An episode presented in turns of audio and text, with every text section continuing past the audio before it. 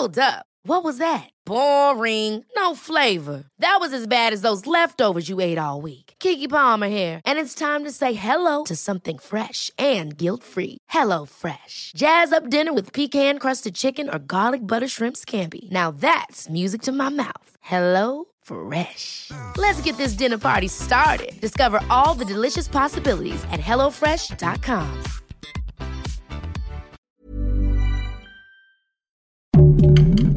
Heraldo Podcast, un lugar para tus oídos. ¿Cómo quedaron repartidos los estados tras las elecciones de este domingo? Te lo contamos. Esto es Primera Plana de El Heraldo de México.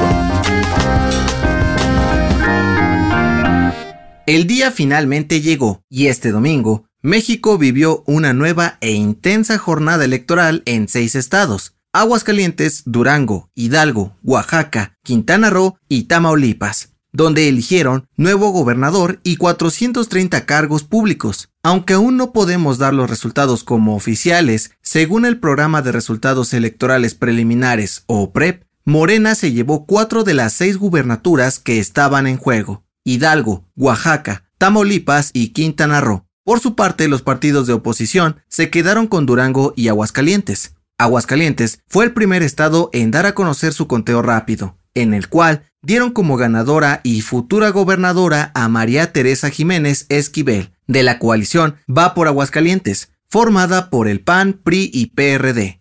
Los partidos de oposición también se quedaron con Durango, que aunque fue uno de los estados más apretados de todas las elecciones, las estimaciones dan como ganador a Esteban Villegas, candidato del PAN, PRI y PRD. En Hidalgo, según el conteo rápido, el ganador virtual es Julio Menchaca, de la coalición Juntos Hacemos Historia, que conforma Morena, PT y Nueva Alianza. Mientras que en Tamaulipas, tras el gobierno de Francisco Javier García Cabeza de Vaca, habrá alternancia, pues el conteo rápido le da la victoria al candidato de Morena, PT y El Verde, Américo Villarreal. Y al sur del país, en Quintana Roo, la preferencia es para la candidata de Morena y el Partido Verde Ecologista, Mara Lezama. Y en Oaxaca, el PREP da la ventaja a Salomón Jara, candidato de la coalición Juntos Hacemos Historia, conformada por Morena, PT, el Partido Verde y el Partido Unión Popular. Con estos resultados que te recordamos no podemos dar aún como oficiales, Morena gobernaría 20 de los 32 estados, mientras que los 12 restantes se dividen entre representantes del PRI, PAN, PRD y Movimiento Ciudadano.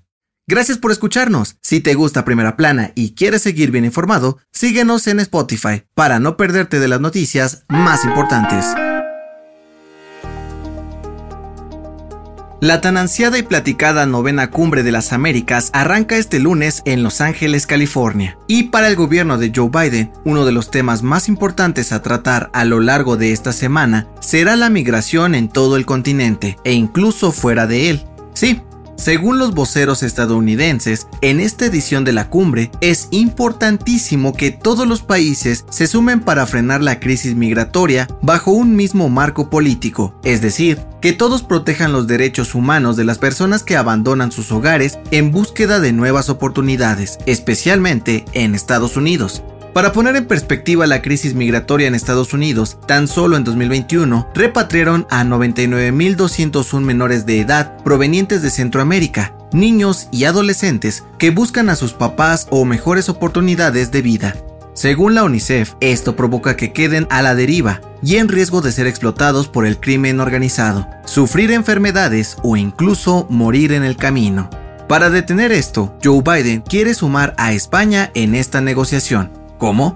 Para recibir refugiados centroamericanos y que tengan acceso a documentación legal y servicios públicos, pero aseguraron que este sueño no podrá ser posible si no se presentan todos los invitados a la fiesta, como el presidente Andrés Manuel López Obrador, pues el compromiso debe ser de todos y para todos. ¿Lo lograrán? En otras noticias, hay nuevo inquilino. Este domingo, la Secretaría del Medio Ambiente de la Ciudad de México plantó el agüehuete que sustituirá a la icónica palmera de la Glorieta de la Palma en Paseo de la Reforma.